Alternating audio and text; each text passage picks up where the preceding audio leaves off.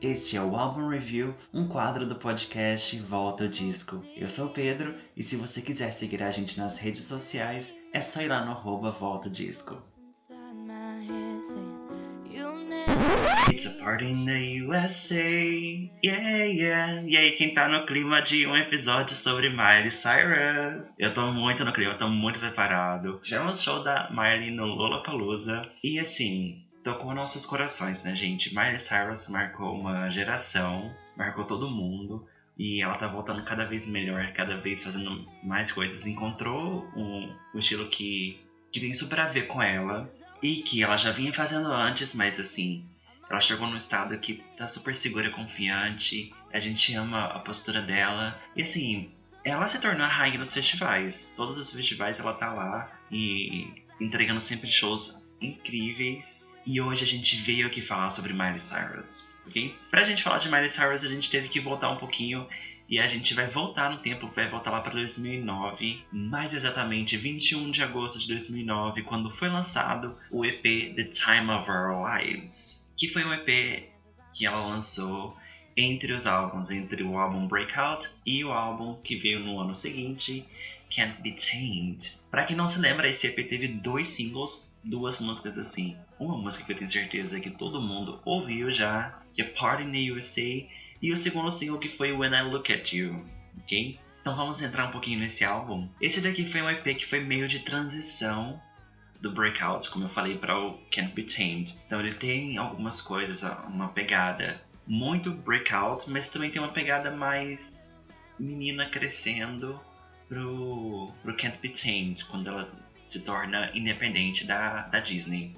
Aqui nesse momento ela ainda fazia parte da Disney, ainda fazia parte de, de Hannah Montana, ok? E esse EP aqui ele foi pensado, na verdade, para acompanhar uma linha de roupas que a Miley estava lançando para o Walmart. Então seria para divulgar a marca de roupas, só que acabou chegando muito mais longe do que eles esperavam. E esse é um dos álbuns mais tocados da, da Miley. Então, se você for lá no Spotify, você vai ver esse entre os top álbuns. E esse álbum foi tão, foi tão grande na época que ele chegou a ser platino, vendendo mais de um milhão de cópias nos Estados Unidos e conquistando ainda muito mais depois, porque sempre que tem 4 de julho, que tem o Dia da Independência nos Estados Unidos, essa música volta pro, pros charts. Então é uma música que marcou muito e a Miley canta ela ainda até hoje porque marcou essa, essa geração. Na época, a, a Miley fez algumas performances divulgando a, a música, já que virou um grande hit. E uma das performances mais controversas foi no Teen Choice Awards, em que ela cantou Heart in the USA e teve uma super polêmica na época falando que, que em um dos momentos ela faz um polydance. Então eu lembro que na época virou uma coisa enorme, porque ela ainda fazia parte da, do grupo Disney. E a Disney até, na verdade, mandou um.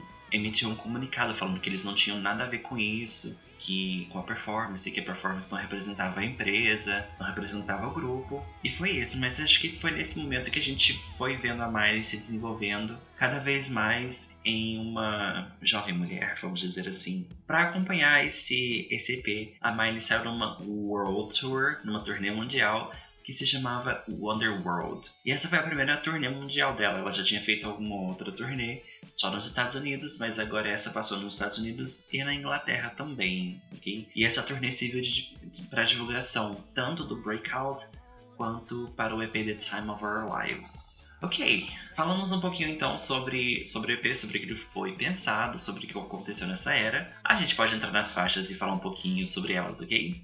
Bora lá? A primeira faixa se chama Kicking and Screaming. E essa daqui foi uma faixa que foi gravada originalmente pela Ashley Simpson. Eu não sei se vocês lembram, mas ela fez bastante sucesso no início dos anos 2000 com a música Pieces of Me. E essa música, na verdade, está no segundo álbum da, da Ashley, Kicking and Screaming. E aqui a Miley tá botando o pé na porta e dando, dando as cartas. Então a gente tem uma sonoridade que é mais rock, que é muito boa e muito atual. E me lembra esse rock dos anos 2000, mas também algo que, que Olivia Rodrigo faria hoje em dia. Não é tão distante do que a gente escuta hoje. É um rockzinho legal, é um rockzinho let's go. E depois a gente vai para a segunda faixa que é Party in the USA. Essa daqui que na verdade foi escrita pela Jessie J sobre, sobre o, o que ela achou, quais eram as percepções dela quando ela chegou nos Estados Unidos. Então fala muito disso e foi adaptada para um som mais jovem, para uma pegada mais jovem para Miley. Então essa daqui é a música mais pop da Miley e eu, acho, eu diria que é uma das, uma das mais pops da carreira inteira da Miley. E eu amo as referências de Jay-Z, de Britney. A Miley usou muito essa música quando teve o movimento for Britney e a Miley defendia super a Britney. E o clipe também é incrível, a vibe que a música constrói é ótima, super verão, super curtindo com os amigos e party in the USA. E é isso. Depois a gente vai para a próxima música que se chama When I Look at You. Essa daqui entrou pra trilha sonora, é a música, na verdade, da trilha sonora do filme The Last Song, que a Miley protagonizou. E é uma das baladas, assim, na minha opinião, mais lindas da Miley. Ela é bem romântica, mas a voz dela está incrível aqui nessa música.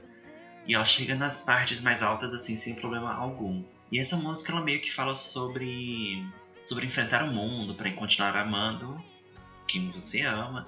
E com o amor que ela sente pela pessoa compensa tudo quando tudo o que eles passam. Então ela fala, ah, quando eu olho para você, tudo isso vale a pena. Todo esse, esse problema, toda essa tempestade e tal. Eu acho super romântica essa música e eu amo, uma das minhas preferidas da Miley. E depois a gente vai pra música que dá nome ao EP, que se chama The Time of Our Lives. Essa daqui, na verdade, foi escrita pela Kesha e pela mãe da Kesha, que queriam criar uma música, elas contam que elas queriam criar uma música que combinasse com a vibe da Miley que era engraçada, simpática, então eles criaram, elas criaram essa música que combinasse com, com isso. Aqui a gente, escutando a música, a gente vê bem a identidade da Kesha no primeiro álbum.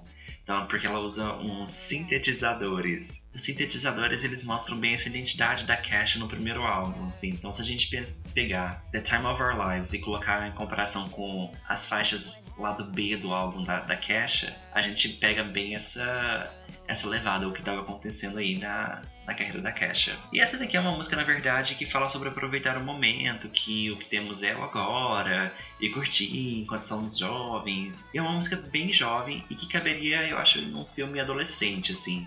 Não é uma das minhas favoritas, não das melhores do álbum, mas faz o seu papel. A próxima música se chama Talk Steve.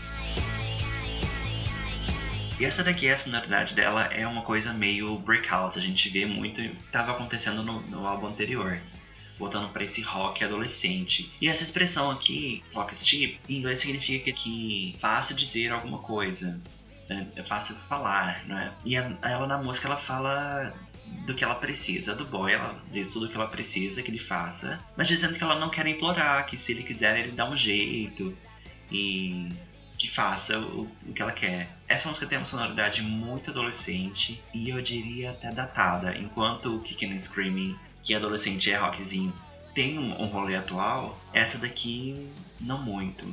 Eu acho também que do EP não é um dos pontos altos, ok? É um dos pontos baixos do EP. A próxima música se chama Obsessed. E essa daqui é para aquelas amigas que estão obcecadas pelos boys, ok? Então aqui ela se pergunta se, se está obcecada pelo boy, que não consegue ficar longe dele. E quem nunca? Não julgo, não é? Sonoramente é uma balada meio pop rock, que fica mais interessante, na minha opinião, depois do primeiro refrão e na ponte, que tem uma construção que deixa a música maior e melhor, mais dramática. Eu gosto bastante. É como uma balada rock anos 80 atualizada nos anos 2000. Faz muito sentido ainda não é uma música ruim. E depois a gente vai para Before the Storm, featuring Jonas Brothers. E essa daqui foi uma música que foi escrita pela Miley e pelo Nick, do, do Jonas Brothers, mas foi gravada no álbum deles, um, Lines, Vines and Trying Times, ok? Que foi, acho que, de 2009, o álbum deles. E ela foi gravada ao vivo de um show dos Jonas, Jonas Brothers. Então essa versão que ela usa no, no álbum dela é essa versão do show. Então essa daqui, essa é uma música mais balada country, por causa dos instrumentos, tem alguns instrumentos que são bem característicos do country, e fala sobre ter um relacionamento que a pessoa não sabe se, se acabou, mas ela tenta ainda superar um momento difícil em esperança de continuarem juntos, então tudo passa de, depois da tempestade, antes da tempestade. É, é uma música linda, que fica mais linda ainda porque tem um dueto da Miley com o Nick. Eu sei que muitos fãs da Miley ainda são meio ressentidos, ainda tem esse ressentimento, Miley Nick, mas supero totalmente aqui com essa música, porque essa música é muito boa. E depois a gente chega aqui no momento mais alto da, do, do EP, que é com Decline. Essa daqui que é um dos grandes hits da Miley. E essa daqui na verdade está no EP, mas é da trilha sonora do filme Hannah Montana. Okay? E a música fala sobre superar os momentos difíceis e todo mundo conhece essa música, né? E o que é importante é não, não é chegar lá, mas como você chega, o que você faz no caminho, e tem essa mensagem de, de superação. E a produção da música é linda porque vai crescendo conforme ela vai subindo, assim, metaforicamente subindo, e a música vai crescendo junto, vai subindo também. Tanto que a Miley começa bem sutil e vai aumentando a potência. E eu acho, assim, que, que essa música se tornou um, um dos hinos de superação da nossa geração certo? E aí, o que vocês acharam do, do álbum? Eu vou colocar aqui os meus pontos altos e pontos baixos. E eu quero saber os de vocês também, ok? Primeiro, pontos altos. Aqui nós temos um, entre aspas, amadurecimento da Miley, ok? E comparando com, com Breakout, ok? Talvez a gente tenha um indício do que viria no Can't Be Tamed, ok? Com algumas músicas com a pegada mais dançante, a pegada talvez mais bossy, mais manona, mais em controle.